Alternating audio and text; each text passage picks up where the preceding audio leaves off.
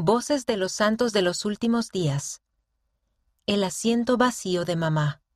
Por Catherine McDermott, Utah, Estados Unidos. Todos los domingos en la Sociedad de Socorro, mi mamá siempre se sentaba en el mismo asiento de la primera fila. Mi esposo y yo vivíamos en el mismo barrio que mi angelical madre. Cada domingo, como miembro de la presidencia de la Sociedad de Socorro, yo me sentaba al frente del salón viendo a las hermanas, y mi madre siempre se sentaba en el mismo asiento de la primera fila.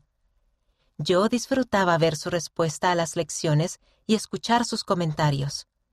Después de cada reunión, ella me daba un beso en la mejilla y un apretón en la mano. Mi mamá y yo teníamos una relación estrecha, por lo que se me rompió el corazón cuando falleció inesperadamente. Después de su funeral, mis emociones seguían muy sensibles. Cuando llegó el domingo, mi esposo me preguntó si yo estaría bien si asistía a la capilla sin él. Su llamamiento a menudo requería que estuviera fuera de nuestro barrio. Estaré bien hasta que vea el asiento vacío de mamá, le dije. No sé si podré ver ese asiento vacío y controlar las emociones. Mi esposo sugirió que tratara de no mirar el asiento, y decidí hacer lo mejor que pudiera. Todos en la capilla me apoyaron y me demostraron su cariño.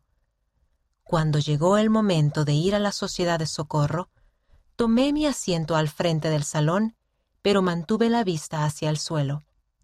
Sin embargo, cuando la lección empezó, no pude evitar mirar hacia el asiento habitual de mamá. Yo esperaba ver su asiento vacío, pero en vez de ello, vi a mi hermana ministrante sentada allí.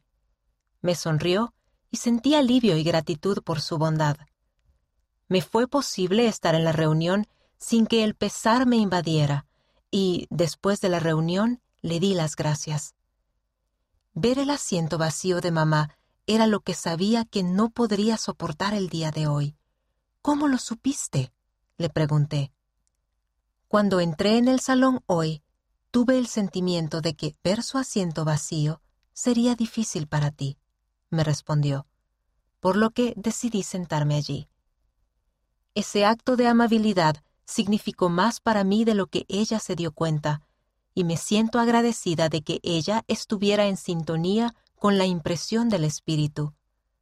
Sé que incluso los pequeños actos pueden tener un efecto sanador en aquellos a quienes ministramos.